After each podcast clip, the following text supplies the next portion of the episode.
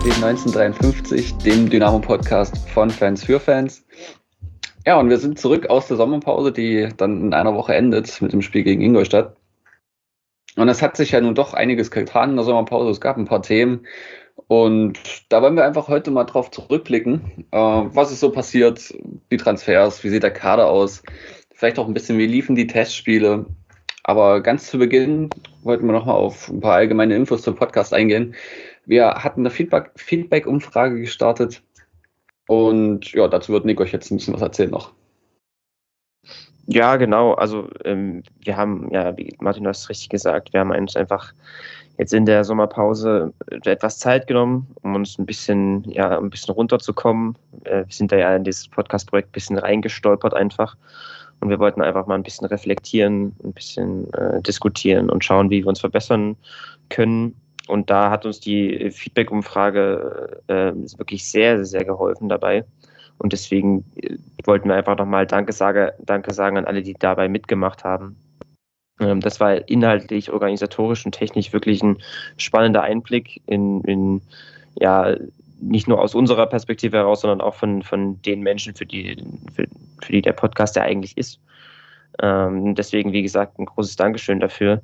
Wir haben das intensiv ausgewertet, um mal ein paar Stichpunkte zu nennen, ähm, was, äh, das sozusagen, was wir jetzt in Zukunft verbessern wollen, äh, ist da zum einen die Struktur. Wir wollen äh, inhaltlich wollen wir mehr selektieren, wir wollen professioneller werden, wir wollen variabler werden, was die Themenauswahl angeht und so. Ähm, das sind so einige Prinzipien, die wir uns aufgestellt haben, die wir in den kommenden Wochen dann umsetzen wollen. Und äh, dann schauen wir mal, wie das alles funktioniert. Äh, wie gesagt, ihr, ihr, werdet das, ihr werdet das bestimmt während der Folge oder während der kommenden Folgen äh, in Staffel 2 jetzt sehen. Äh, wir schauen einfach mal, wie das wird. Auf jeden Fall, wie gesagt, äh, danke fürs Mitmachen. Das hat uns äh, wirklich sehr geholfen. Hm, definitiv. Vor allem, wenn wir uns angucken, wie viele da mitgemacht haben. Also als wir die veröffentlicht haben, hätte ich nicht gedacht, dass da ja, mehr als 20 Leute mitmachen bei der Umfrage, aber am Ende waren es, glaube ich, an die 60, wenn ich mich recht erinnere. Ähm, das ist schon wissenschaftlich relevant. Genau. Und also ich würde sagen, viel besser geht ja nicht, weil wenn du 60 Leute hast, dann hast du dann auch ein relativ grobes Bild ähm, von denen, die dir zuhören. Und ähm, das hat uns sehr gefreut, dass das so gut angenommen wurde. Und wir versuchen das jetzt natürlich in Zukunft umzusetzen. Ähm, und euer Feedback. Ähm, einiges kann vielleicht heute noch nicht passieren, einiges ist noch in Arbeit. Aber gerade ähm, wer zum Beispiel auf Social Media unterwegs ist, wird schon äh, das eine oder andere bemerkt haben, was sich da verändert hat. Genau, und daran schließt sich auch an, wir möchten unsere Folgen auch etwas kürzer gestalten, also so zwischen 50 und 70 Minuten. Am liebsten natürlich 60 Minuten, was genau dazwischen liegt. ähm, aber natürlich wollten wir auch nicht, dass ihr auf die taktischen Erklärungen und Ausführungen komplett verzichten müsst. Und deswegen wird Nick seine Texte demnächst ähm, ja in einer Art Dynamo-Hub oder im Dynamo-Hub ähm, präsentieren. Und ja, vielleicht kannst du dazu noch mal kurz was sagen zum Konzept des Dynamo-Hubs. Genau, genau. Ähm, wir haben sozusagen die Zeit auch genutzt, um ein bisschen was auszulagern und auch ein weiteres Projekt zu starten. Das heißt, wie du richtig gesagt hast, jetzt Dynamo-Hub und äh, basiert grundsätzlich auf dem Problem, dass wir als Dynamo-Fan ja eigentlich keine, sag ich mal, zentrale Anlaufstelle haben für Informationen, für News, für Blogs etc. Und man muss sich das irgendwie alles irgendwie zusammensuchen. Es gibt dort mal einen Podcast, da einen Podcast, da gibt es einen Blog und so. Und deswegen haben wir ja gemeinsam mit der, mit der FG äh, die Vision, dass wir sozusagen eine zentrale Anlaufstelle schaffen, wo dort alles gebündelt ist. Und deswegen ähm, wird äh, auf der Website der, der, der Fangemeinschaft Dynamo äh, in, der, in dieser Woche eine Website erstellt, wo wir sozusagen damit anfangen wollen. Das bedeutet, dass wir ähm, unseren Podcast dort verlinken wollen, ähm, wo ihr beispielsweise dann auch ähm, Kapitelmarken etc. Äh, ein bisschen besser darauf zugreifen könnt. Dann wird da zusätzlich von, von mir ein Taktikblog äh, gegründet, der sozusagen noch tiefer und noch äh, ausführlicher in die Spielanalyse reingehen soll, als es im Podcast möglich ist. Dazu wird Martin da ähm, auf, der, auf der Website noch was machen. Und wir wollen einfach, damit wollen wir einfach insgesamt sozusagen noch ein bisschen mehr Inhalt bieten und dem Dynamo-Fan einfach noch mehr, äh, noch mehr Stoff zur Verfügung stellen. Ähm, am besten halt wirklich auf einer, auf einer Plattform, wo alles verfügbar ist. so fangen wir jetzt an mit Dynamo Hub, äh, mit dem Konzept und wir schauen einfach mal, wie es sich entwickelt. Wenn man mal ganz langfristig denkt, können wir ja auch schon verraten, dass unsere Vision eigentlich ist, dass wirklich alles, was der Dynamo-Fan braucht, auf der, Web auf der Website, auf der Plattform verlinkt ist, dass halt wirklich jeder Podcast drauf ist, jeder Blog, ähm, zumindest mit einem Link einfach dort ähm, zur Verfügung steht. Da sind wir schon in Gesprächen und in Planungen mit einigen, ähm, aber wir schauen erstmal, äh, wie sich das in den kommenden Wochen entwickelt wird. Wie gesagt, wir haben erstmal angefangen ähm, und wollen erstmal ein bisschen Stuff produzieren und dann schauen wir mal, wie sich das langfristig entwickelt und wie wir das, äh, wie wir Dynamo Hub als Website, als Plattform für die Dynamo-Fans auch ähm, langfristig Stück für Stück ausbauen können. Dann kommen wir jetzt zum Kader, der sich ja doch auch um einige Positionen dann geändert hat, auch wenn die Kernmannschaft zusammengeblieben ist. Es sind einige Leihspieler gegangen und insgesamt hatten wir dann zehn Abgänge mit dem Abgang von Phil Harris gestern, der auf Leihbasis zum SSV Ulm wechselt. Und ein anderes Thema ist jetzt Julius Kade, der ja eigentlich per Kaufoption zurückgegangen ist zu, oder Rückkaufoption zu Union Berlin. Dafür haben wir eine halbe Million eingestrichen.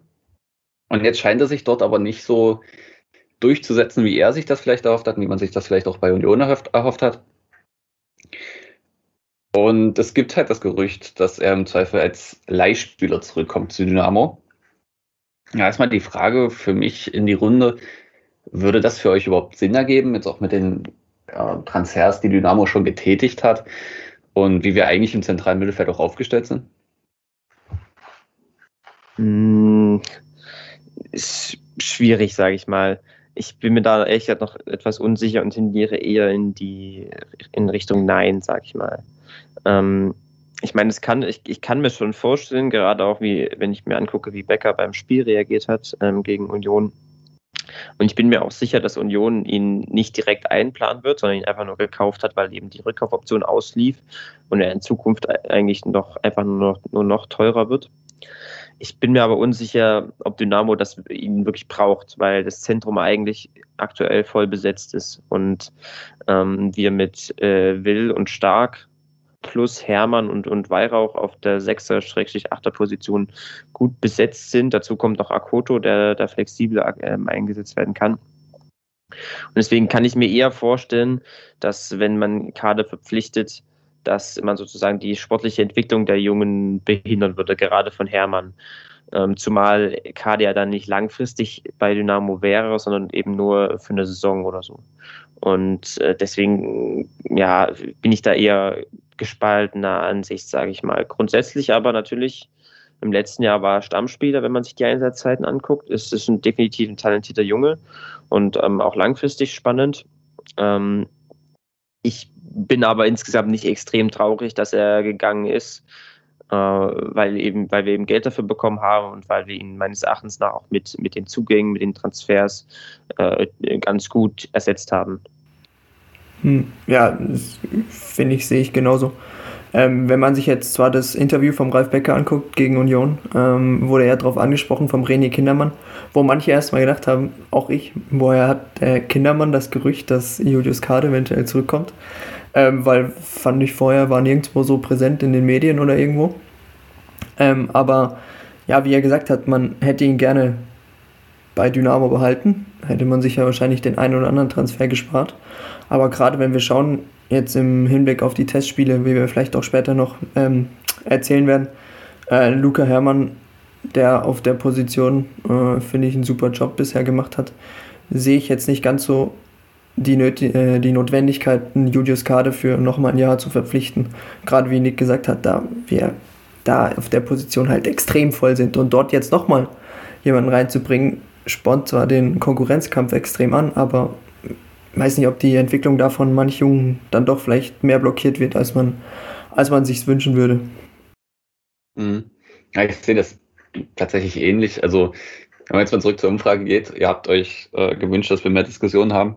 Bei dem Thema sind wir uns einig. Ähm, das Julius Kade ist ein guter Spieler, aber ich denke, dass ein Hermann, wenn man jetzt den Vergleich zieht, spielerisch schon ausgereifter ist Das hat man in den Testspielen gesehen. Er hat äh, die Spielübersicht er erinnert mich an Paul Will. Äh, er weiß, wo er den Ball als nächstes hinspielen will, wenn er ihn bekommt.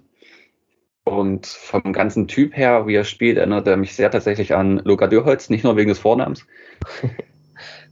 ähm, es ist einfach ein eleganter Spieler, der äh, eine sehr gute Technik hat und auch offensiv denkt. Das merkt man einfach. Und er hat nicht umsonst auch die Frisur von Phil Foden übernommen.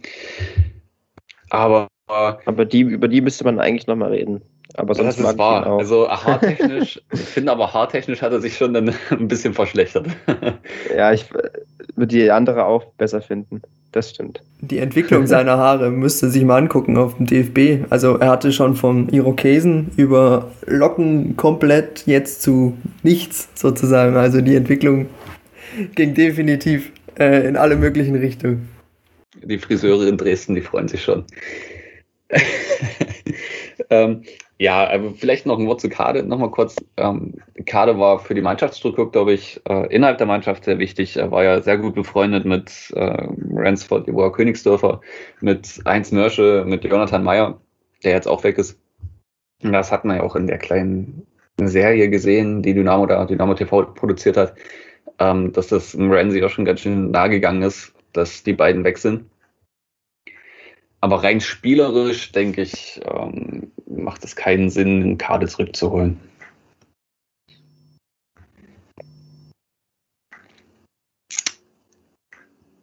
Ansonsten, wenn wir schon mal bei den Zugängen sind, Morris Schröter, äh, wie hat er euch so gefallen bisher in den Testspielen? Sehr gut eigentlich. Ähm, ich halte Schröter für einen der besten Transfers äh, dieses Jahr, diesen Sommer. Es hat einer von den dreien, der wirklich uns in der Spitze verstärkt und dazu finanziell nicht wirklich einen riesen Aufwand mit sich bringt. Deswegen halte ich ihn eigentlich für, also in, ja, für sehr passend wir haben uns ja in der letzten Folge, in der Kanalanalyse schon ein paar Wochen her, aber da haben wir uns schon mal ausführlich mit seinem Profil beschäftigt. Grob kann man halt jetzt sagen, und das wurde auch, glaube ich, in den Testspielen deutlich, dass er halt seine Stärken wirklich in der Offensive hat, dass er da sehr dynamisch ist, dass den Ball gut nach vorn treiben kann, Spieler austribbeln kann, auch gerne die Tiefe attackiert ähm, und gute Flanken schlägt. Ja, aber auf der anderen Seite halt auch so klare Schwächen hat in der Defensive, im Stellungsspiel oder im Zweikampf beispielsweise. Nichtsdestotrotz glaube ich, dass er sehr gut in das System passt ähm, wenn wir dieses 3-4-1-2 spielen wollen, was wir jetzt äh, die ganze Zeit über gespielt haben beim, bei den Testspielen, mal abgesehen davon, dass wir flexibel manchmal auf ein Rautensystem mit Viererkette umgestellt haben, äh, passt er da als Rechtsverteidiger, Schrägstrich, Flügelverteidiger, rechter Breitengeber, wie auch immer man es nennen möchte, passt er da sehr gut rein. Ähm, weil ich habe es damals gesagt, dass äh, man ihn eigentlich so hoch einbinden müsste wie möglich weil ich mir es damals nicht so richtig vorstellen konnte, dass er mit diesen defensiven Schwächen, die er mit sich bringt, halt als Außenverteidiger agieren kann. Aber das war eigentlich, sage ich mal, eine ungenaue Aussage von mir, würde ich sagen, weil man muss da, glaube ich, ein bisschen differenzieren. Wenn, wenn Dynamo im tiefen Block stehen würde die ganze Zeit, fände ich das, fände ich das, glaube ich, unpassend, dass er Rechtsverteidiger spielt, äh, weil er eben diese Stellungsspielschwächen hat und so. Aber dadurch, dass wir ja meist wirklich in hohen Zonen pressen, und äh, dort wirklich äh, Tempo machen und dann auch, äh, wenn wir den Ball gewinnen, schnell umschalten, glaube ich, dass seine Schwächen da seltener, seltener zum Tragen kommen und er vielmehr sogar wirklich perfekt in diese, diese Hybridrolle als Außenverteidiger, Flügelverteidiger passt. Daher äh, halte ich ihn für einen sehr passenden Transfer für Dynamo insgesamt. Hm, ja, also ich muss ja zugeben, ich konnte nicht allzu viele Testspiele komplett sehen. Ich hatte gerade ein bisschen Stress, aber was ich gesehen habe, fand ich es eigentlich ein bisschen schade, dass er, äh, es kam immer so vor, als wäre ähm, einfach viel zu defensiv äh, und kam mir immer so vor, wie als würde er sich nicht so entfalten können, wie er, ähm, wie er gerne äh, würde. Wurde ja jetzt auch gegen, gegen, gegen wen haben wir jetzt gespielt? Union. Union, genau, äh, auch relativ früh dann rausgenommen, einer der ersten. Ähm, ja, aber wie gesagt, ich konnte nicht so viele Spiele sehen, deshalb kann ich das jetzt nicht ganz so äh, bewerten wie ihr vielleicht. Mm, ich sehe es tatsächlich ähnlich wie Lukas, äh, dass er einfach, ich denke, er ist ein Stück zu offensiv für das System, was dann in der Rückwärtsbewegung, wenn er einmal überspielt ist, ein Problem werden könnte. Gerade wenn wir so hoch pressen. Gut, das ist dann auch ein Thema des der gesamten Mannschaft, dass man dann absichert. und ordentlich mitpresst, damit dieses Pressing funktioniert und man nicht im kompletten überspielt wird. Ähm, da sehe ich allerdings das Problem, das ich auch bei dem Niklas Kreuzer zum Beispiel gesehen hätte. Ähm, das sind einfach Spieler, die denken offensiv und im Zweifel ergibt sich dann hinten eine Lücke. Und ich glaube, eins der Tore gegen Union fiel ja dann auch über, ich glaube, das erste sogar über die Seite, ähm, wo jemand, ich weiß nicht wer es war, äh, geschlafen hat. Und dann kam Solbauer nicht hinterher. Und dann macht das natürlich, ich glaube, Ingwarzen hat das Tor geschossen, auch perfekt da in die kurze Ecke. Aber an sich ist er, wirkt er auf mich wie so ein Arbeitstier, wodurch das auch wieder sein kann, dass er diese Lücken dann wieder zuläuft und sich zumindest hinten wieder so positioniert, dass er im Zweifel eingreifen kann. Und ich bin mir trotzdem sicher, dass er es ordentlich machen wird auf der Seite.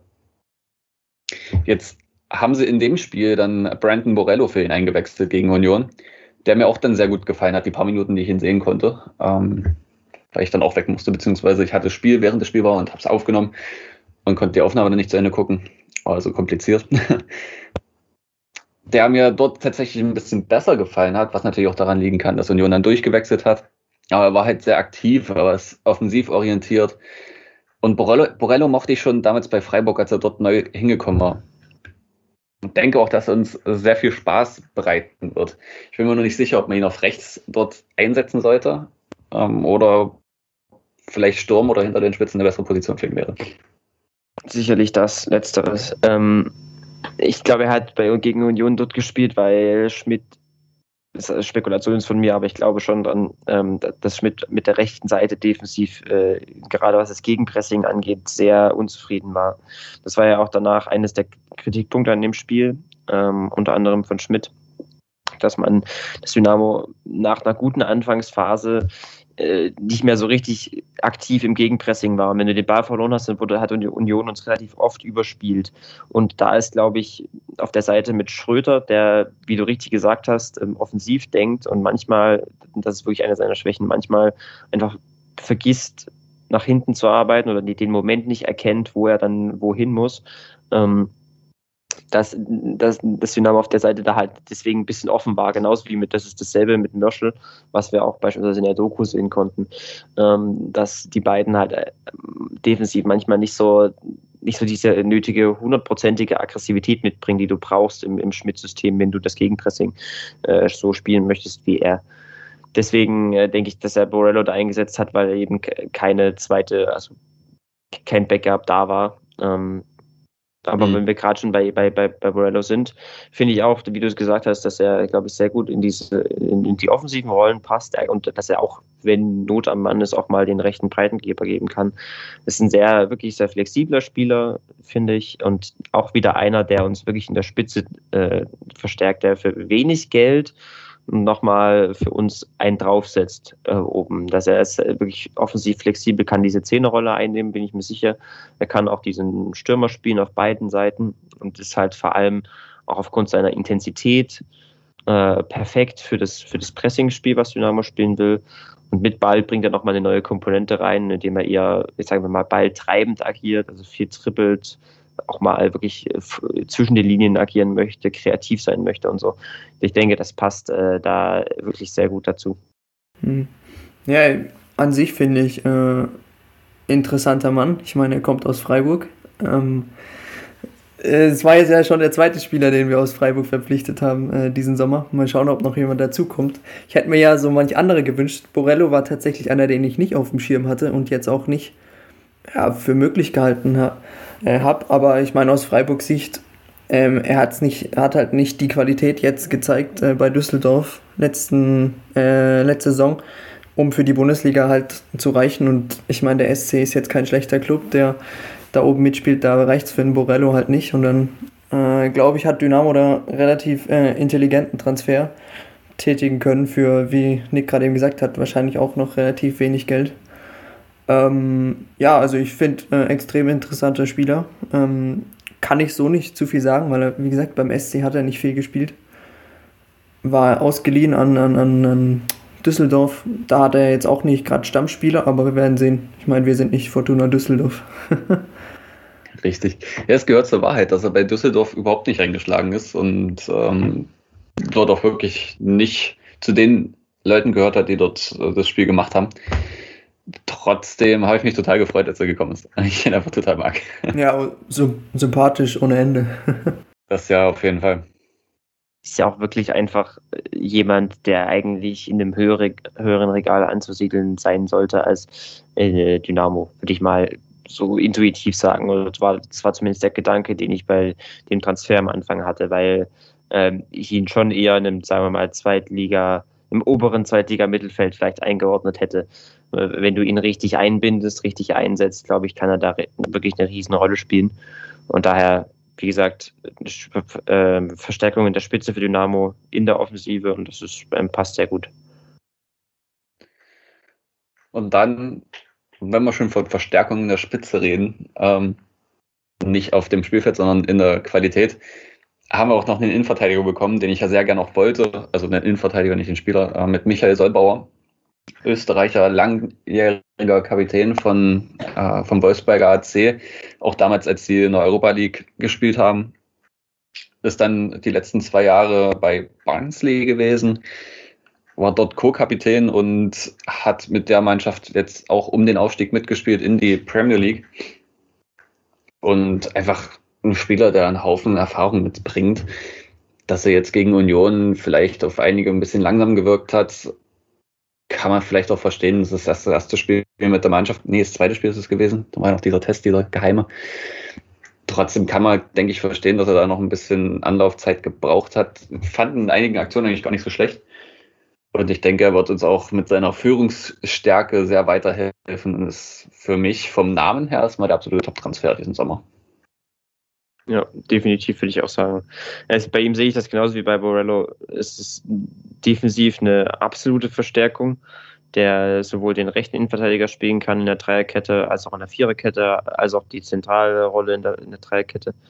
Und bringt einfach eine absolute Qualität mit. Das ist, ich meine, er hat mit Barnsley zweite englische Liga im oberen Mittelfeld in Richtung Aufstieg gespielt bringt eine absolute, absolute Klasse mit, ist zudem ein erfahrener Spieler, Führungsspieler und bringt damit auch eine gute Mischung in die Mannschaft. Ähm, das passt alles total gut. Also gerade ich, seine Defensiven, einfach die Grundqualitäten sind, glaube ich, da ähm, auf einem sehr hohen Niveau. Und zudem, was ich bemerkenswert finde, passt er auch gut zur Spielweise, mit der hohen Linie beispielsweise, ähm, weil Barnsley unter Valerin Ismail, der auch lange in Österreich beim, beim LASK zum Beispiel äh, trainiert hat, eine ähnliche, ähnliche Idee verfolgt wie Alexander Schmidt, auch so diesen, diesen wirklich krassen Pressing-Fußball. Und daher ist es auch, sage ich mal, im Vergleich beispielsweise zu Mai nochmal eine Verbesserung, weil er eben auch mit der Spielweise schon bekannt ist. Allerdings haben wir jetzt auch in der Innenverteidigung, wenn ich das gesehen habe gegen Union, ein kleines Geschwindigkeitsproblem. Deswegen hoffe ich, dass ein Ehlers bald von seiner Verletzung zurückkommt, damit einfach einen schnellen Innenverteidiger haben. Paul Bill ist nicht der schnellste, das wissen wir ja noch schon seit dem Magdeburg-Spiel, als Conte ihn da, glaube ich, äh, abgezogen hat im Sprint. Gut, Conte ist auch schnell. Ähm, der Knipser ist jetzt auch nicht der schnellste und Solbauer was auch halt auch schon ein bisschen älter, kann man das auch verstehen, dass man da nicht mehr der spritzigste ist. Aber ja, das sollte man vielleicht, wenn man so hoch presst und die Außen dann hoch stehen, auch überlegt, dass auf Linksverteidiger im Zweifel Chris Löwe steht, der auch nicht mehr der schnellste ist. Äh, das könnte eine Gefahr sein bei diesem System, die ich da noch sehe. Ansonsten haben wir noch äh, Michael Akoto halt, wir hatten ihn schon mal erwähnt, der auf mich auch einen guten Eindruck in den Testspielen gemacht hat. Ähm, besonders habe ich ihn gesehen gegen äh, die tschechische Mannschaft, wo ich den Namen nicht mehr weiß gerade. Jablonetz. Ja, genau, danke. Da hat er mir sehr gut gefallen. Ähm, offensiv, also nach vorne nicht so, aber defensiv hat er einen guten Job gemacht. Ja, ich meine, Akoto ist einfach, sag, ich finde, ja, ich finde Akoto auch einen echt starken Transfer, auch wenn das bei vielen eher in die andere Richtung ging, wenn man so die Social Media Meinungen verfolgt hat. Aber ich meine, er ist halt, er ist halt ein flexibler Spieler, Innenverteidiger und sechs kann er spielen, ist er beweglich, dynamisch und spielstark, würde ich mal sagen, und passt damit in die Spielweise. Und er passt auch in die, sagen wir, in den langfristigen Kaderplan. Weil kurzfristig ist er jetzt einfach Backup ist er einfach Innenverteidiger Nummer 5 und Sechser Nummer 5-4. Und damit wird er, sagen wir mal, nicht auf extrem viel Spielzeit kommen, wird aber trotzdem eine gute, passende Rolle spielen und kann sich dann im Hintergrund entwickeln, ähm, kann auf die gute Saison, die er jetzt in, in Mainz äh, hatte, aufbauen und dann gegebenenfalls, je nachdem, wie die Entwicklung läuft, halt irgendwann später äh, näher in Richtung des, der, Stadt, der, Stadt, der Stadtelf kommen. Beispielsweise jetzt, wenn wir mal ganz langfristig denken, der Nachfolger von Stark werden oder so. Und ich, ich finde, das, das ist einfach, ich finde, das passt, weil du brauchst, äh, brauchst auch, wie gesagt, du brauchst, äh, du brauchst Tiefe im Kader am besten auch noch gleichzeitig eine langfristige Idee, wie du in, in der Zukunft ähm, weitermachen willst. Und mhm. natürlich musst du auch die Finanzen beachten. Und ähm, da passt bei ihm alles dreis. Daher finde ich auch das äh, einen, einen, passenden Transfer in der Situation, in der sich Dynamo gerade befindet. Ja, ist halt unglücklich, dass er sich, war es direkt das erste Spiel, ähm, so ein bisschen Oberschenkel gezwickt hat. Ähm, ja, ich, wie gesagt, ich habe genau die Spiele, wo er, äh, konnte ich nicht so viel sehen. Deshalb kann ich auch zu, äh, zum Akoto nicht viel sagen. Aber wie du gesagt hast, ich glaube, in Social Media ging es darum, ob wir jetzt eine Regionalligamannschaft aufbauen oder ob wir hier Zweitliga-taugliche Mannschaft äh, mit aufbauen wollen. Also ich, ich vertraue den, äh, vertrau den äh, Verantwortlichen da voll und ganz. Ähm, ich habe da jetzt kein Problem, ob man da jetzt einen Hermann oder einen Akoto verpflichtet, die bisher nur Regionalliga Südwest gespielt haben. Ähm, ich glaube, es ist eine der besten Regionalligen, die es gibt äh, in Deutschland. Und gerade die Jungen, gut, ich weiß nicht, ist er erst 22, 23, ne? Ähm, ich glaube, da ist immer noch genug Entwicklungspotenzial in Zukunft da, dass die immer noch durchstarten können.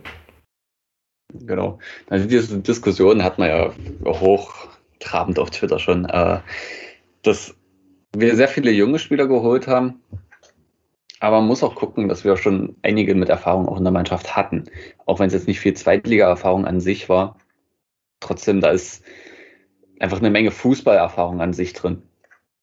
Und ich finde es auch nicht falsch, dass man dann einen jungen SEO holt, äh, als, der als Probespieler da war.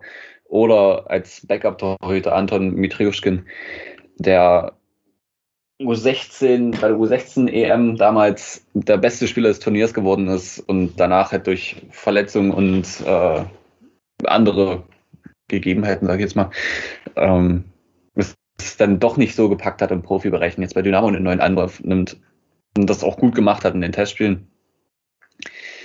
Und dazu Antonis Aidonis, ähm, den ich jetzt leider noch nicht gesehen habe, aber der zumindest mal von der Erscheinung vom Körperbau doch auch, denke ich, Zweitliga-tauglich sein könnte. In der Innenverteidigung war sicher, sind das alles dann ähm, Backup-Spieler. Aber auch solche Leute brauchst du. Absolut, ja. Also bei, bei Adonis gibt es eigentlich dasselbe wie bei Akoto. Es ist halt ein flexibler Innenverteidiger, der bei uns halt vor allem als rechtsverteidiger Backup eingeplant ist. Und da passt es auch. Du hast kurzfristig günstig sehr, sehr, sehr kostengünstig ein Backup bekommen und äh, schaust, wie er sich entwickelt. Äh, ich ich kenne ihn vom Spielerprofil her nicht so genau, aber von dem, was man aus Stuttgart hört, ist er schon, gilt er schon als ein sehr großes Talent, was auch eine Erstliga-Perspektive hat. In der Hinsicht bin ich da auch zuversichtlich, dass er einfach als Backup eine gute Rolle spielen wird. Ähm, aber wie gesagt, es ist auch wirklich nur ein Backup, da ist keine, keine Stammplatzambition dabei. Wenn es so wird, umso besser aber ähm, er ist da nicht eingeplant. Ja, ich glaube auch, viele gucken da zu viel bei Transfermarkt.de auf den aktuellen Marktwert, anstatt sich vielleicht mal äh, so ein bisschen drumherum zu informieren. Ich meine, das, was da steht, ist auch nur eine Zahl. Ich meine, Luca Hermann äh, kam mit einem Marktwert was von 150.000 zu Dynamo und da haben alle gesagt, wie, wie kann man so jemanden verpflichten? Genauso bei jetzt beim Idonis. Äh, da weiß ich jetzt nicht aus dem Kopf, was der Marktwert ist, äh, laut Transfermarkt.de, aber ich würde mal allen raten, da vielleicht ein bisschen den Ball flach zu halten, denn die Zahlen da sind halt vielleicht in den unteren Ligen nicht gerade so repräsentativ, wie sie vielleicht sein sollten. Generell ist Marktwert eine sehr ja, interessante Zahl. Ich weiß nicht, was letztes war, letztens war, der über Transfermarkt.de hergezogen ist, dass es äh, alles Zahlen sind, die nicht wirklich einen Gegenwert ähm, darstellen. Ähm, wir haben ja auch unheimlich große Marktwertunterschiede allein in der zweiten Liga. Schalke 04 hat einen Marktwert von 80 Millionen. Wir haben einen Marktwert von 10 Millionen, bis mehr als 10 Millionen. Und trotzdem spielen diese Mannschaften in der gleichen Liga und trotzdem ist es möglich, dass Dynamo gegen Schalke gewinnt. Ganz einfach, weil man auch taktisch sich den Gegner ausgucken kann. Ähm, dann kommt eine mannschaftliche Geschlossenheit dazu. Es zählt halt erstens nicht nur der Einzelspieler und zweitens scheint, je besser ein Spieler ist, desto noch höher ist sein, also exponentiell höher ist sein Marktwert. Und ja, diese Werte so. haben einfach überhaupt keinen, überhaupt keinen Bezug mehr zu dem, was der Spieler an sich leistet. Außer bei den wirklich großen Spielern jetzt, ähm, wo ich sage, okay, Mbappé ist halt unverkäuflich. Ja. Also ich, ich bin gerade dabei rauszusuchen, äh, die eine wissenschaftliche Untersuchung der Marktwerte, die ich mir mal durchgelesen hatte. Ähm, wenn ich, ich finde es jetzt gerade nicht direkt, ach hier ist es. Ähm, genau, es ist grundsätzlich, äh, es ist von Phil Ackermann und Florian Vollert für die Menschen, die, die den Exkurs vielleicht mal machen wollen und sich da ein bisschen googeln wollen. Das ist in, der Skiamus Fachzeitschrift, findet sich da ein cooler Artikel, den ich auch schon mal weiter benutzt habe, äh, die ganz klar die Marktwerte da auf ihre wissenschaftliche Belastbarkeit äh, und ihren, ihre Aussagekraft sozusagen prüfen. Äh, und da ist es, wie ihr richtig gesagt habt, eigentlich macht, macht das Konzept Marktwert des, äh, vor allem eines festen Marktwertes für einen Spieler bewertungstheoretisch null Sinn. Aber man kann sie zumindest, sage ich mal, zu Argumentationszwecken benutzen, so, und die, weil sie halt ungefähr den Ablösesummen entsprechen, da gibt es auch Studien dazu, und auch ungefähr der Qualität und der vor allem auch der zukünftigen Leistungsfähigkeit des Spielers. Aber wie gesagt, man muss das immer richtig einordnen und darf die Zahl auf jeden Fall nicht als Einzelnes betrachten, sondern äh, immer den Gesamtkontext im Hinterkopf behalten. Genau. Jetzt hatten wir ähm, auch einige Testspieler eben da, Probespieler, wovon sich zwei dann noch ähm, durchsetzen konnten. Zwei andere, Meister Diop und David Hummel, äh, konnten sich scheinbar nicht durchsetzen. Also gerade Meister Diop ähm, habe ich jetzt gar nicht mehr gesehen, aber äh, im doch, Trainingslager. Doch, doch. Warte ja, es, gab, äh, es gab ein Interview, ich meine, es war mit dem Schmidt. Ähm, der meinte, war es jetzt nicht sogar diese, diese Videoreihe hier mit Ein Tag Dynamo, in der gesagt wurde eben, dass der, dass sie den Diop äh, verpflichten wollen. Er, er mein, Schmidt meinte, war, war das, glaube ich, der meinte, er, er hat irgendwas, was ihn irgendwie verrückt macht, dass er ihn unbedingt haben will. Aber es gibt irgendwie Probleme, da vertraglich äh, irgendwie was zu finden. Das meine ich im Hinterkopf zu haben, dass da, das war in irgendeinem Video, war das drinne. Denn eingesetzt haben sie ihn ja jetzt nicht mehr oder auch in den Testspielen generell quasi nicht. Ja, eben, Gegen deshalb wundert es mich auch. Ein paar Sekunden, glaube ich, mal gespielt, raus. wenn überhaupt. Mal schauen, ob ich das schnell finde. ja. Diop und äh, das gleiche gilt auch für SEO, ähm, sind einfach so, ich sag mal, Projekte. Äh, Christian Wald hatte das bei irgendeinem Spiel als Co-Kommentator das als Projekte bezeichnet. Das sind absolut keine Transfers fürs erste Team. Da sind sie überhaupt nicht eingeplant. Aber ähm, man denkt ja auch, man schaut ja trotzdem ein bisschen über den Tellerrand hinaus, wenn man den Kader plant und wenn man scoutet. Und da gibt es einfach, da hast du eine Riesenliste, stehen tausende Leute drauf. Und vielleicht hat auch, kam auch irgendwann mal ein Berater vorbei und hat den und den angeboten. Und dann überlegt man sich, schaut man sich an, die Spieler überlegt man sich nicht, ob vielleicht eine Verpflichtung doch irgendwie gerade von einer sehr langfristigen Perspektive sinnvoll wäre. Und da ist SEO genauso wie ähm, Diop eventuell äh, genauso eine Personalie, wo du einfach wenig finanzielles und sportliches Risiko hast, aber gegebenenfalls einen talentierten Spieler, der sich weiterentwickeln kann und dann schaust du einfach, wie es wird. Wenn, wenn das dann klappt mit, mit, mit Diop, wenn man von ihm überzeugt ist, ist cool und wenn nicht, dann ist es auch nicht schlimm.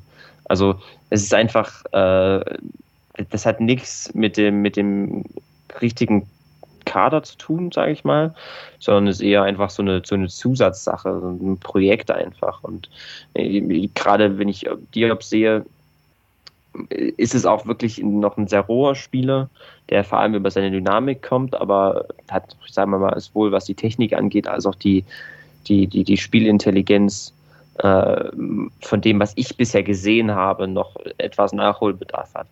Aber dafür ist es, wie gesagt, dafür ist es total gut, sich die Jungs einfach zur Probe zu holen. Dann schaut man es an und ähm, guckt, wie, wie sie sich machen und dann entscheidet man einfach. Das ist halt einfach, das, das, sollte man nicht vermischen mit dem, mit dem, mit der restlichen Kaderplanung, die wirklich für die Profimannschaft, für die zweite Liga vonstatten geht. Ja, ich sehe das genauso. Ähm, dieses Konzept Probespieler finde ich an sich nicht schlecht. vor allem jetzt gerade in der Situation mit Corona. Ähm, war auch fürs Trainingslager gut, dass halt noch ein zusätzlicher Spieler dabei war. So hatte man dann wenigstens 22 Spieler mit. Und äh, ja, ich sehe das auch ähm, beim Diop ähnlich, wie, äh, wie du es gesagt hast. Ähm, auf jeden Fall Entwicklungspotenzial da. Ähm, abgerufen hat er jetzt äh, noch nicht viel, beziehungsweise konnte man auch nicht viel von ihm sehen, da eben auch wenig eingesetzt worden ist. Ja, also ich finde jetzt gerade, äh, irgendwo habe ich das gelesen mit dem Mesa Diop, aber äh, ich finde es jetzt gerade nicht. Ich kann jetzt auch nicht gerade okay. 20 Minuten YouTube-Video durchgucken und äh, Dingsbums. Es scheint auch irgendwie einen ghanaischen äh, Präsidenten zu geben oder so, der genauso heißt, deshalb ist es ein bisschen schwierig, da was zu finden. An sich dann Vielleicht können wir noch auf die Linksverteidigerposition eingehen. Ähm, für mich ist das noch eine klare Position, wo, wo wir noch einen Spieler brauchen. Wir haben da Chris Löwe, Jonas Kühn. Und äh, wenn man jetzt noch weiterdenkt, ähm, wir diesen Flügel haben, vielleicht noch ein Pana, der aber defensiv, ja, naja, sollte man ihn nicht zu sehr belasten. Ich denke, da sollte man noch schon noch weiter gucken und ich glaube, sie gucken auch noch weiter dort.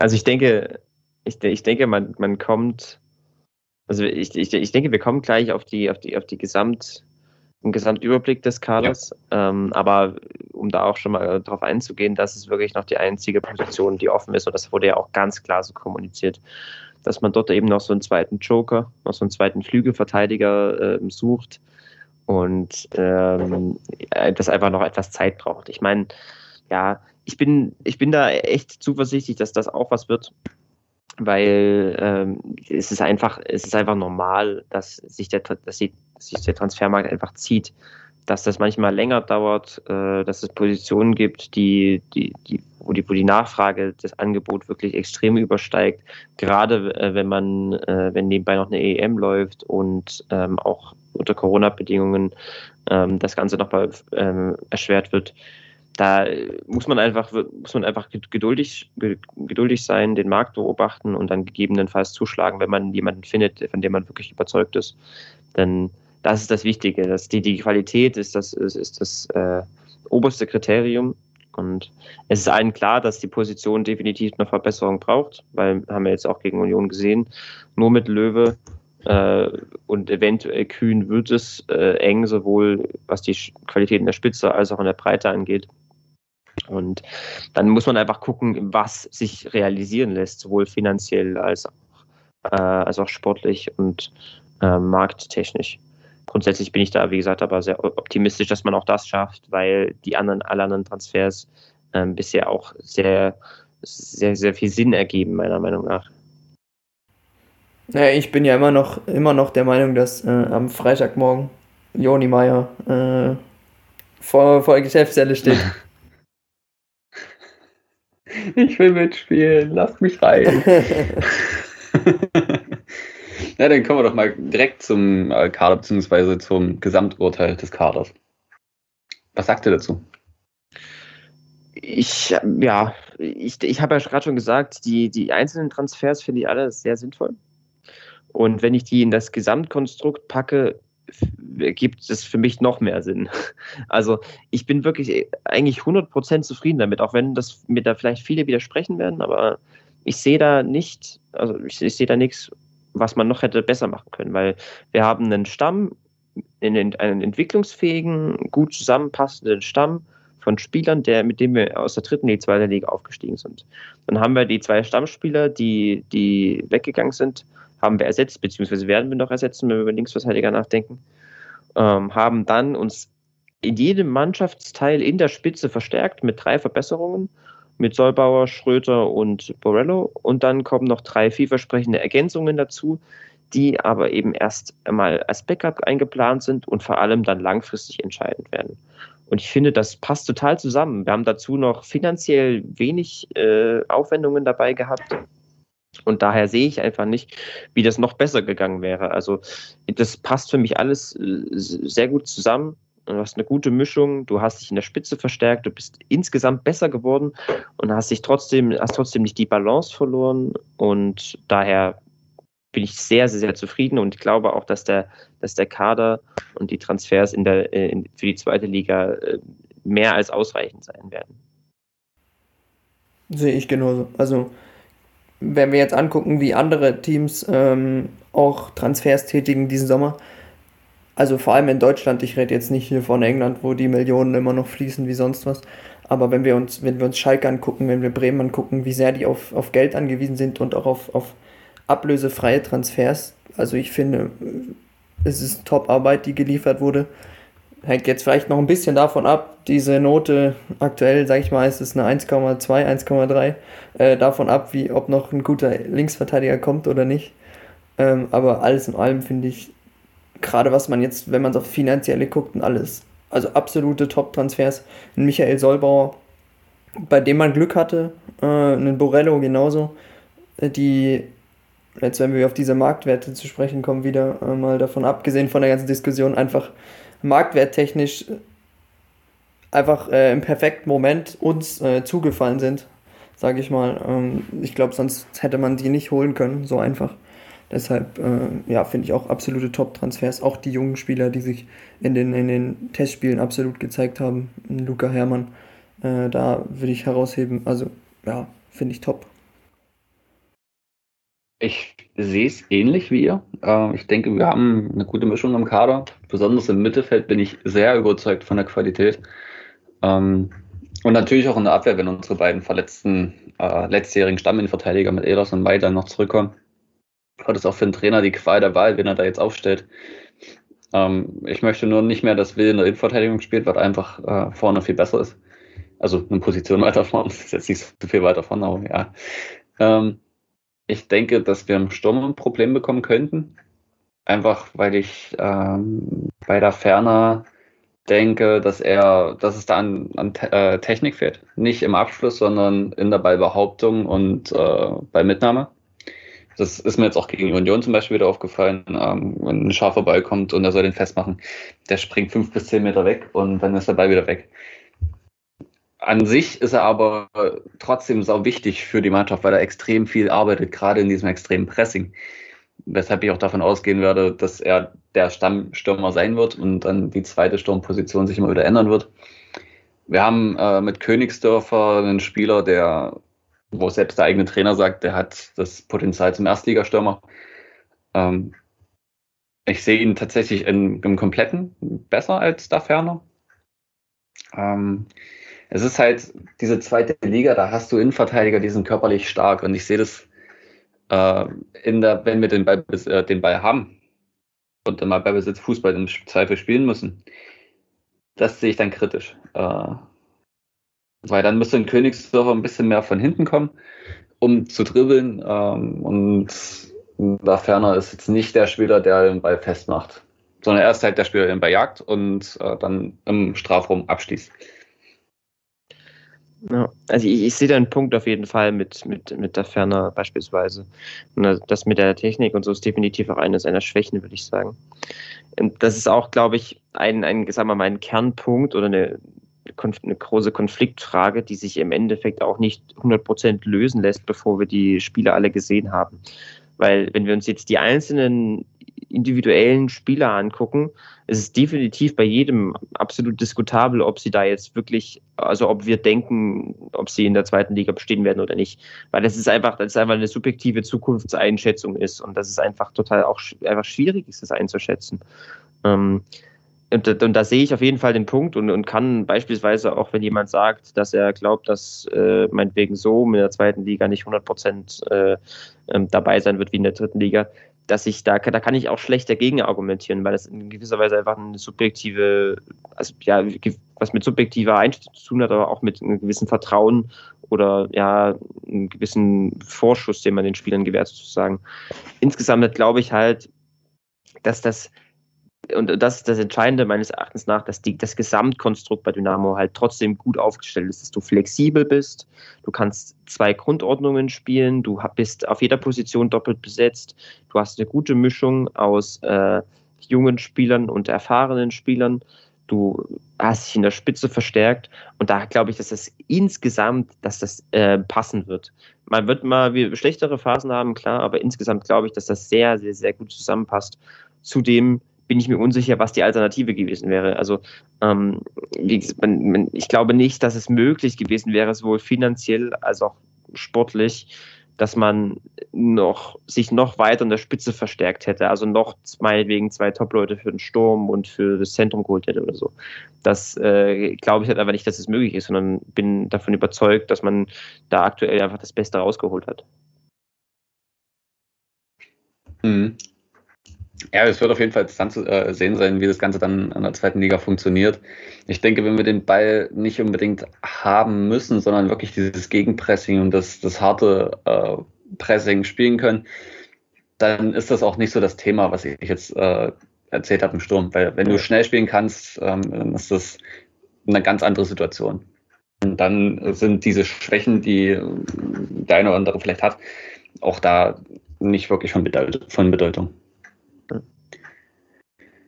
Ähm, wir haben auch äh, über, äh, über sozialen Medien gefragt, wie ihr ähm, das, die Offseason, die Offseason sage ich schon, ich bin schon wieder zu viel im Football unterwegs, ähm, die Sommerpause gesehen habt. Und da kamen dann auch äh, zum Teil recht lange Texte. Ähm, grundsätzlich positiv als auch eher negativ eingestellt. Ähm, wir haben zum Beispiel den Kommentar, dass der Kader die richtige Mischung aus Talenten und Erfahrung mitbringt, äh, aber ein Stürmer und ein Linksverträger noch gut wären. Oder auch, dass äh, Solbauer und Borello halt die Top-Leute sind, die verpflichtet worden sind, äh, sehen wir ja genauso. Äh, der Abgang von Kade schmerzt am meisten, aber es ist gut gelungen, äh, den Kader äh, in den weiten Teilen zusammenzuhalten. Das sehe ich genauso. Das ist übrigens auch eine Stärke, denke ich, von äh, Dynamo, dass dieses Mal der Kader zusammengeblieben ist. Nicht wie, oder zumindest das, das Kernkonstrukt und die wichtigen Leute. Nicht wie 2014, 2000, nee, 2016. Ähm, als dann ein Eilers zum Beispiel gegangen ist. Hm. Ja, aber trotzdem finde ich es originell. Du sagst, äh, der Kader ist in weiten Teilen zusammengeblieben, ne, aber hast trotzdem zehn Abgänge. äh, klingt erstmal so, aber es sind halt die, die so drumherum äh, geschwert sind, um das, um das ganze Gerüst. Ne? Äh, und das ist natürlich ein absoluter Vorteil. Ich weiß jetzt nicht, wie es bei, bei Hansa ist, glaube ich, aber auch so. Bei äh, Ingolstadt gab es jetzt auch keine großen Abgänge, deshalb. Ingolstadt hat doch äh, den, den Pausen haben sie verloren. Und ah, okay. Krause. Ah, gut, das ist noch was anderes. Und ein Trainer? Und die haben und einen Trainer, aber gut, der wollte nicht mehr. Und Kajubi ist auch weg, aber den wollten sie nicht mehr. Ja, also. Sie haben quasi keine Neuzugänge. Vier. Kommen wir ja noch drauf zu sprechen, glaube ich. Genau. Ähm, ja, aber allgemein ist es natürlich ein absoluter Vorteil, wenn du so dieses absolute Grundgerüst, was ich jetzt ähm, in der letzten Folge von dieser Eintag Dynamo-Serie zu sehen war, auch, wo, wo ja Ralf Becker meinte, woran das liegen könnte, dadurch, dass du halt durch Corona auch ja sozusagen gezwungen bist, sich miteinander zu beschäftigen. Wie er gemeint hat, da sitzen sie dann da und spielen halt Gemeinschaftsspiele am Mittag und sowas. Ähm, das ist was, das hat vielleicht dem Ganzen dazu beigetragen und wahrscheinlich auch, dass äh, Vereine aktuell nicht die finanziellen Möglichkeiten haben, äh, uns einen äh, Ramsey wegzukaufen, sage ich mal. Ähm, zumindest keiner, der, der ihn gerne hätte. Äh, also ich sag mal, ein FC Bayern hätte wahrscheinlich schon die Möglichkeit, bloß würden sie ihn nicht haben wollen, schätze ich mal. Aber ja. Fehler. Hm? Fehler von ihnen dann. Ach so, wenn ja. sie nicht haben wollen. also ich habe jetzt, ich, ich hab jetzt äh, bei meiner, ich habe jetzt mal seit langem mal wieder eine FIFA-Karriere angefangen in der Zeit, jetzt nach dem Abi. Und da ist er bei mir mit einer 87 im Sturm das Ui. gefällt mir sehr. Aber ich habe auch, hab auch die ganzen 200 Millionen Angebote abgelehnt für ihn. Aber was ich noch sagen wollte zu, zu, zu dem Punkt, ist, denke ich, ist auch einfach so, dass du einfach keine Alternative hast du hast, also es macht ein, es macht sportlich und auch finanziell vor allem einfach keinen Sinn, den Kader auszutauschen, nur weil du die Liga hochgehst. Sondern du baust ja darauf, und das war ja auch der, der Hintergedanke, der langfristige Hintergedanke im letzten Jahr, du baust darauf, dass sich viele des Kerns, viele Spieler des, des, des Stamms, des, der Mannschaft, sich dann auch an die zweite Liga akklimatisieren und dort dann auch äh, weiterentwickeln und dann auch ihre Leistungen zeigen. Und ich, das, traue ich bei uns auf jeden Fall vielen zu. Wie gesagt, das ist eine subjektive Einschätzung zur zukünftigen Leistungsfähigkeit. Das ist halt einfach manchmal, kommt man manchmal nicht auf einen gemeinsamen Nenner. Aber ich sehe uns mit, mit, mit Knipping, Solbauer, Stark, Borello, Weihrauch, die absolute Zweitligaspieler sind für mich und dann aber auch Königsdörfer, Ehlers, Will, Hermann, Mörschel, Daferner und Fosi, die alle das Potenzial dazu haben, ähm, sehe ich uns da total gut aufgestellt. Und dann haben wir zu diesem Kern eben noch diese vielversprechenden Ergänzungen, wo es natürlich ein bisschen gewisses Risiko mit dabei ist und ähm, wo man immer noch nicht weiß, wie sie sich ähm, anpassen werden. Aber wie gesagt, ich, ich, so, sowas braucht es auch. Die, die, die Mischung macht es am Ende.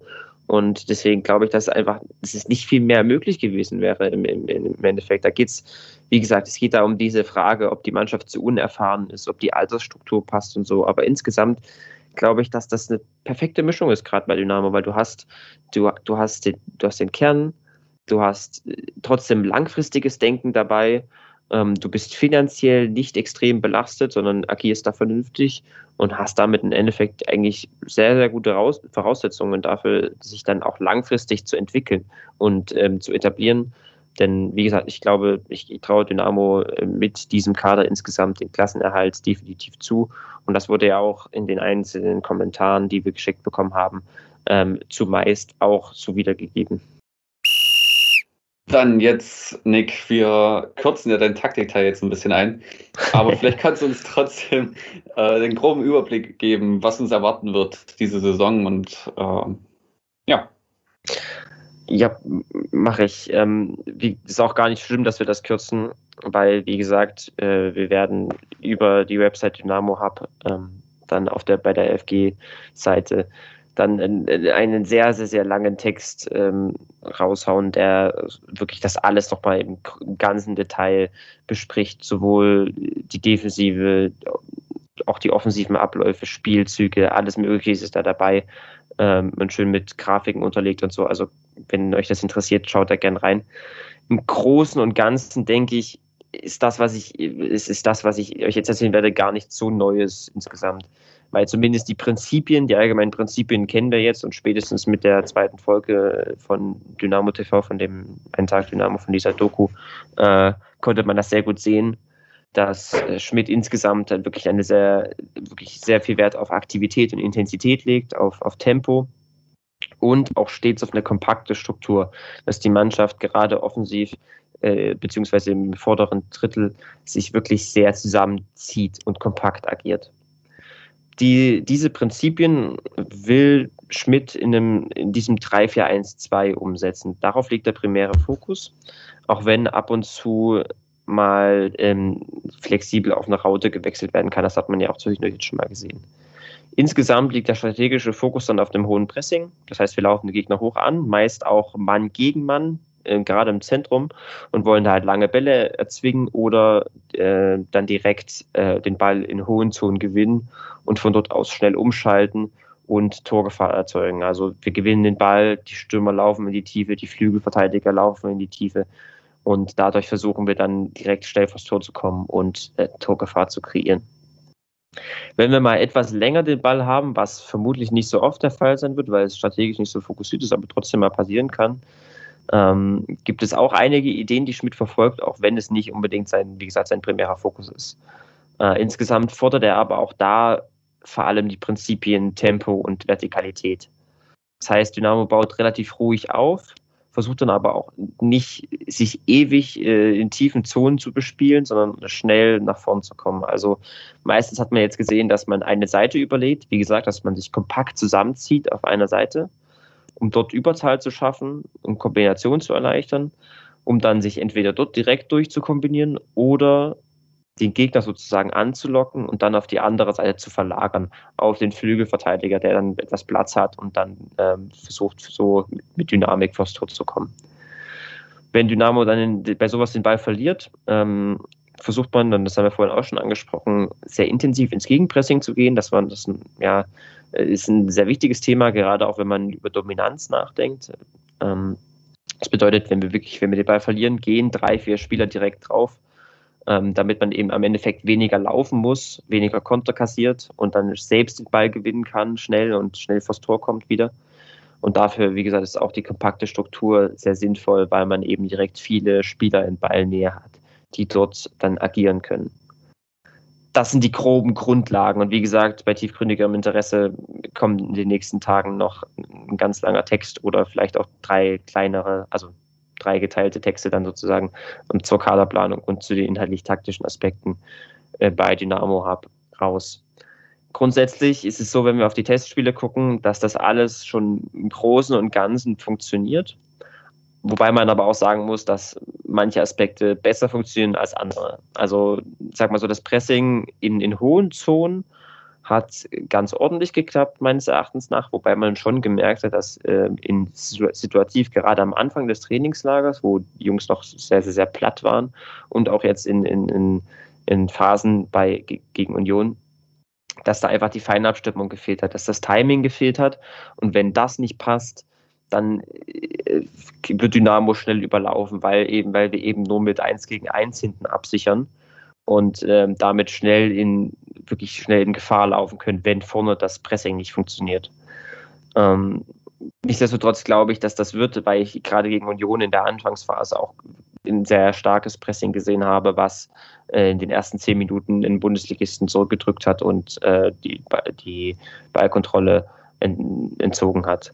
Sorgen mache ich mir da eher ein bisschen um den Ballbesitz. Der ist mir manchmal noch zu statisch, zu einseitig. Also meistens spielt man halt äh, spielt man zu viele lange Bälle oder ähm, spielt zu viel im U um den gegnerischen Block herum und kommt nicht aber richtig vors Tor.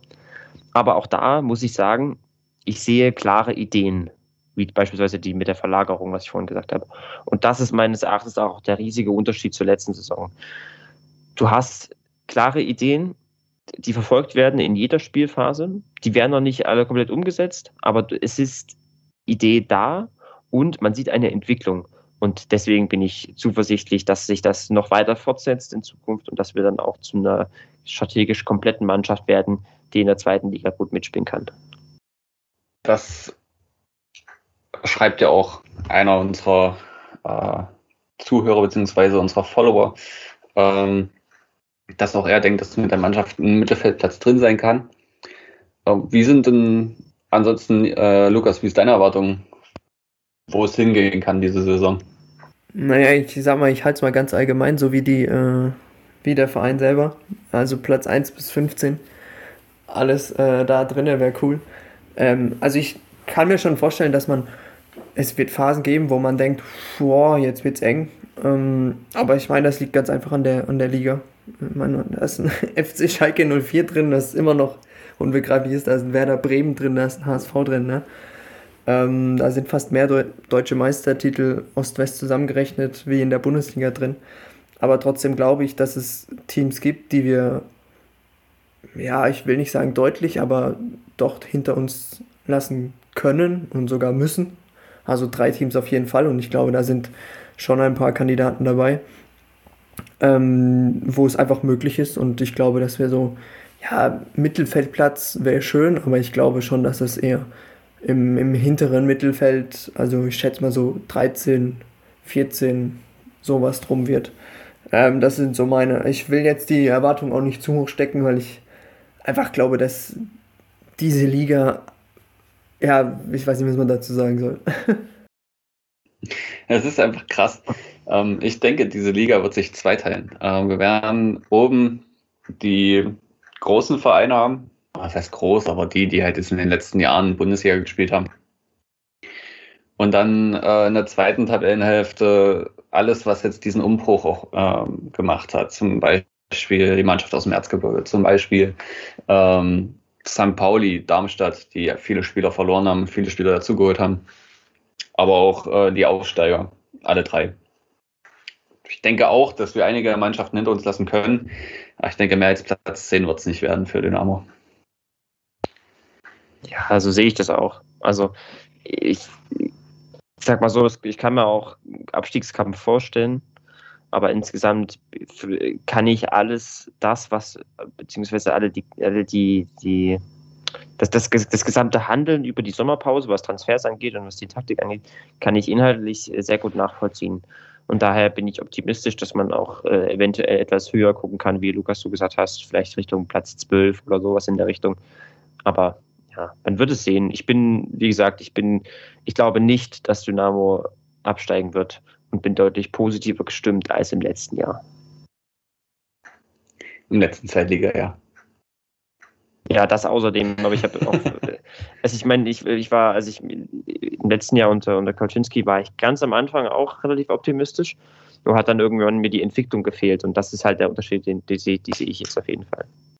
Dann kamen ja noch andere Themen jetzt in der Sommerpause auf, wie zum Beispiel ähm, die Kleidung der Spieler, der, äh, die Präsentationskleidung, die dann plötzlich in Blau war. Ähm, ehrlich gesagt war es mir vollkommen egal. Ich fand, das sieht einigermaßen gut aus, aber es steht natürlich in der Satzung, dass die Spieler sich in den Vereinsfarben zu präsentieren haben. Und wenn das in der Satzung steht, muss man das auch natürlich einhalten. Und da kann es dann nicht sein, dass man da irgendwie einen Alleingang macht oder sich was anderes ausdenkt. Ähm, ich bin der Meinung, der Geschäftsführer von Dynamo Wählend hat gesagt, dass er bei einer anderen Geschichte dann noch rechtzeitig einschreiten konnte und das halt aber nicht mehr korrigieren konnte. Also scheinbar lief das nicht, also ging das nicht in seine Richtung. Ähm, ja, man muss ja, man muss ja festhalten, das ist ja, ich kenne mich da jetzt auch nicht so genau aus, aber der Fanshop ist ja nochmal abgekoppelt vom Verein so an sich. Das, das hat ja nichts mit Fanshop zu tun, wenn, äh, wenn die Spieler, also wenn die offizielle Kleidung der Spieler. Ähm, ja, aber das läuft über den Fanshop. Also über die ja. GmbH. Die, die machen die Trikots und so. Okay. Ähm, und da ist das wahrscheinlich alles so ein bisschen aneinander vorbeigelaufen. Ich meine, man hätte sich auch ein bisschen denken können, dass wenn man genau blau nimmt, also ja, ich meine, wir haben, wir haben Aue, die sind zwar lila, aber geht auch in die Richtung blau. Wir haben Magdeburg, die sind blau. Wir haben Rostock, die sind blau-rot. Ja, aber ich sag mal, wenn eine andere Farbe gewesen wäre, wäre der Aufschrei vielleicht nicht so äh, groß gewesen. Aber ja, blau ist halt, ich sag mal, ein bisschen naiv gewesen. Ja, der Aufschrei geht ja schon bei, äh, bei Feinrot los, ähm, wegen BFC. Aber gut, das ist halt auch das äh, Normale für Dynamo-Mannschaften, dass da Weinrot mit dabei ist. Ähm, es gibt ja auch, glaube ich, Dynamo Wismar oder was das ist, äh, die immer mal im Twitter-Feed auftauchen, weil sie plötzlich unseren Hashtag benutzen. Ähm, ja, also diese Diskussion, die darum entstanden ist und die Heftigkeit, in der sie auch geführt wurde, war mir tatsächlich ein bisschen viel. Ähm, aber das liegt wahrscheinlich auch daran, dass ich mir über sowas nicht so einen Kopf mache. Und das aber vielen Leuten im Verein und bei den Fans dann doch sehr wichtig ist. Und dann ist es auch richtig, dass man da zumindest mal ein bisschen Welle macht. Das Banner, das gegen Jablons aufgehangen wurde, fand ich schon wieder ein bisschen ja, ein bisschen überzogen, aber im Großen und Ganzen äh, ist es ja dann jetzt doch gut ausgegangen. Und Dynamo läuft erstmal, lief dann erstmal in Schwarz rum, jetzt laufen sie dann in Gelb rum. Glaube ich. ja, die, mit den Trikots haben sie es wieder wettgemacht, sagen wir so. Ja, die Trikots sind echt herrlich. Also muss man auch mal sagen. Ich bin gespannt auf das Auswärtstrikot. Hey, ich bin ja der Meinung, es wird schwarz-weiß. du hast es schön gemacht, ja, das stimmt. Du hast es schön bearbeitet. Ach so, ja, davon abgesehen, ne, so wäre es natürlich Bombe, ne? Aber ähm, ich meine, wir haben Aus, äh, Ausweichtrikot, was Weinrot ist, also bleiben nicht mehr viele Farben.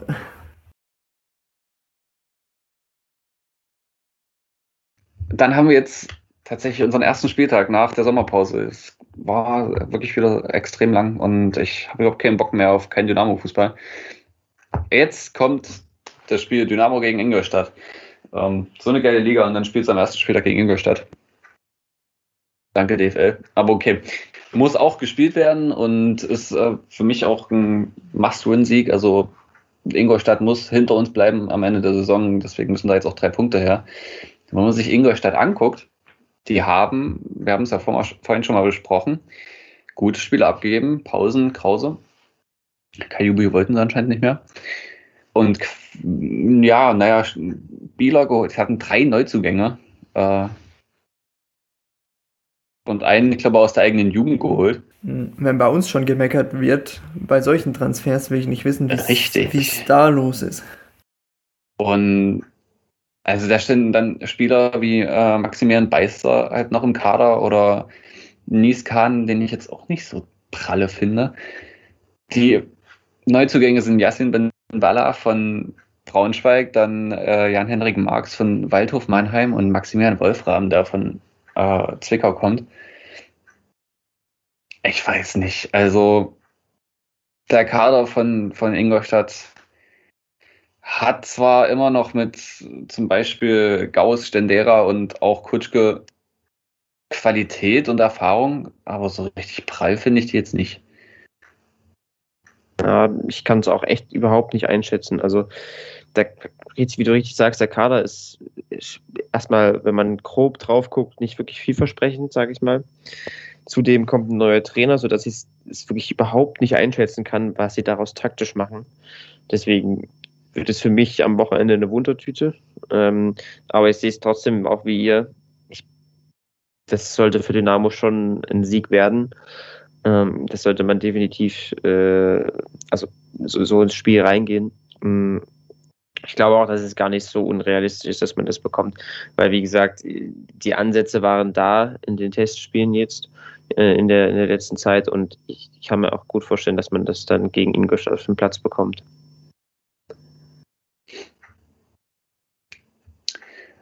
Wie sind denn eure Vorstellungen an der Startelf? Lukas, vielleicht fängst du mal an. Hm, ja, also, Für das Spiel. Äh, Tor ist, glaube ich, klar. Da gibt es, glaube ich, aktuell keine Diskussion. Also aktuell, äh, kann sich ja mal ändern. Ähm, in der Innenverteidigung ist jetzt die Frage, je nachdem, wie, wie die Spieler fit sind, ähm, ist es für mich Knipping, Solbauer, Elas. Ähm, so wie ich es hier sehe, ist es bei euch äh, relativ gleich. Ähm, bin ich gespannt auf den ganzen Zweikampf da, also innerhalb der Innenverteidigung. Aber ich glaube, wenn jetzt alles normal läuft, ist das für mich so die Innenverteidigung. Ähm, auf links ja, ist es für mich Löwe aktuell. Ähm, Kühn ist jetzt nicht der, den ich da jetzt schon sehe. Und sofern wir keinen anderen Linksverteidiger auf der Position haben, ähm, ja, geht da glaube ich nichts dran vorbei. Rechts bin ich echt ein bisschen, ja, Mm, nicht ganz sicher. Ähm, wen ich hinstellen würde, ich würde wahrscheinlich einfach ähm, auch aus der jetzt Erfahrung der Testspiele raus, würde ich wahrscheinlich sagen, dass Schröter äh, auf äh, rechts spielt. Dann vorne dran, ja, das, äh, dieses kompakte Mittelfeld stark will Hermann. Ähm, so wie jetzt auch immer, hat eigentlich ziemlich gut funktioniert. Will eventuell wieder ein bisschen ticken offensiver, nicht da hinten reinrutschen lassen. Dann ähm, sehe ich Merschel vorne dran, sehe ich auch nichts, äh, dass irgendjemand an Merschel vorbeikommt aktuell. Ähm, vorne drin hängt jetzt auch noch davon ab, wie, wie, wie, wie fit er ist. Ähm, ganz klar für mich Königsdörfer. Und dann bin ich echt ein bisschen unentschlossen, wen ich, wen ich noch in der Spitze spielen lassen würde. Also. Ich glaube, du hast gerade einen Stürmer, äh, einen Spieler zu viel drin. Meinst Wenn du? du jetzt noch einen aufstellst, ja. Du hast drei Mittelfeldspieler gesagt. Du hast Hermann, Stark und Wild. Da muss ich von zwischen. Also. Oh, stimmt ja. Stimmt, stimmt, stimmt. musst du dich.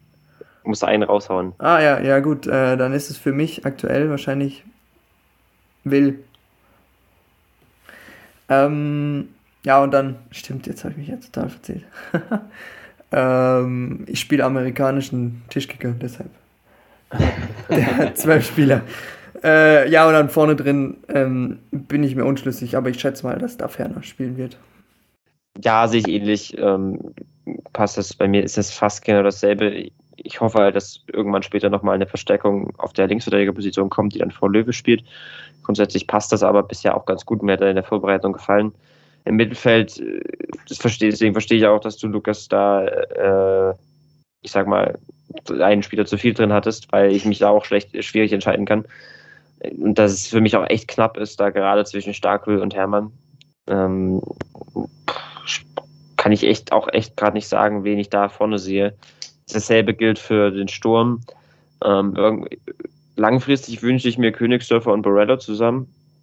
Nichtsdestotrotz haben wir da einen großen Pool an sagen wir mal, verschiedenen Profilen und äh, die man dann je nach Fitnesszustand, je nach Gegner, je nach Taktik etc. auswählen kann, sodass das äh, auch äh, ja, gut aufgestellt ist. Ich würde einfach mal damit gehen, Königsdorfer und Borello vorne drin, Mörschel auf der 10, Starkwille im Zentrum und hinten die, die, die Fünferkette beziehungsweise Dreierkette, so wie, wie wir es gewohnt sind. Also ich bin auch hinten bei euch, Elos Bauer Knipping. Ähm, natürlich müsste ein Elos erst noch dafür fit werden. Ähm, Ich hoffe sehr, dass es wird, denn ich möchte einfach, will nicht in der Innenverteidigung nicht mehr. Es ist mir, nee, vor allem nicht gegen Kutschke. Wollte ich auch gerade sagen, ja. Wir haben es auch gesehen bei den Eckbällen gegen Union, will es nicht kopfballstark. Ist einfach so. Sein Gegenspieler ist dreimal zum Kopfball gekommen, einmal was im Gegentor. War auch Robin Knoche, ja, kann man auch davon ausgehen, dass der köpfen kann. Weiß nicht, was die Zuteilung dann sollte. Aber sie haben ja Raumverteidigung gespielt, wahrscheinlich lag es daran. Ähm, ja, rechts hatte ich erst Borello stehen, aber es macht schon mehr Sinn mit Schröter rechts, weil Borello einfach vorne besser ist. Ähm, links Chris Löw ist klar. Ähm, ich hätte tatsächlich gern Stark und Will äh, und Hermann im Mittelfeld. Als, ja, wir spielen leider mit 10. Und dann macht das nicht so viel Sinn, weil Hermann hat das nicht gespielt jetzt in den Testspielen und dann ist das nicht eingespielt. Aber Mörsche war mir gegen Union so inaktiv. Ähm, deswegen würde ich Mörsche momentan draußen lassen und vorne Königsdörfer und Borello äh, am liebsten sehen. Ist natürlich die Frage, inwieweit Ingolstadt das Spiel überhaupt machen möchte. Denn wenn die das Spiel nicht machen wollen, bräuchte man vielleicht Sohm, der einen Ball mal festmacht und wenn die aber nicht das Spiel, oder wenn sie das Spiel machen, brauchen im Zweifel auch da Ferner, der dann anläuft. Ich bin mir sicher, dass da Ferner spielen wird und neben ihm Königsdorfer, aber ich hätte lieber auch Königsdorfer und Borello. Also Sturm ist verzwickt. ja, gell? Da ja. hast du so viele Optionen, das ist verrückt. Wir lassen ja auch vollkommen außen vor Hose noch. der, aber das, das ist halt, da sind sich Königsdorfer und Hosiner zu ähnlich von der Spielanlage. Man könnte natürlich, ähm, wenn man jetzt sagt, okay, wir nehmen äh, Will oder Stark raus, bei meiner Aufstellung, weil ich will Hermann drin haben, ähm, dann könnte man auch sagen, man stellt Hosi auf die 10. Das geht auch, ja. Das stimmt. Oder Borello. Genau, oder halt man stellt einen Borello dahin und äh, stellt da Ferner von rein. Übrigens, für alle, die es nicht wissen, Borello schreibt man mit zwei R und zwei L. Ah, verdammt, okay, ich erinnere das mal. Ja, ich habe mir nämlich auch schon doof reingefallen. Überall steht er mit einem L, äh, R. Und dann habe ich gedacht, nee, warte mal, ich habe das doch anders gelesen. Äh, Nick hat es richtig geschrieben in unseren Notizen. Schade. Okay, ähm, kommen wir zu den Tipps. Was sind eure Tipps für das Spiel? Klassischer 2-0 Heimsieg. Sehr schön. Ähm, ich bin auch zuversichtlich. Ich sage 2 zu 1 für Dynamo. Das ist auch mein Tipp 2-1 für Dynamo. So, äh, es wäre ja nicht die erste Folge, wenn nichts schief gehen würde. Deshalb sitze ich hier gerade alleine ähm, beim Bearbeiten und stelle fest, dass es das Ende aus irgendeinem Grund nicht aufgenommen hat. Ähm, ist nicht weiter tragisch, weil war nur die typische Verabschiedung, aber ähm, ich wollte den Podcast jetzt auch nicht so aufhören lassen, deshalb melde ich mich einfach so nochmal. Äh, wollte mich bedanken beim Zuhören und wir hören uns nächste Woche wieder.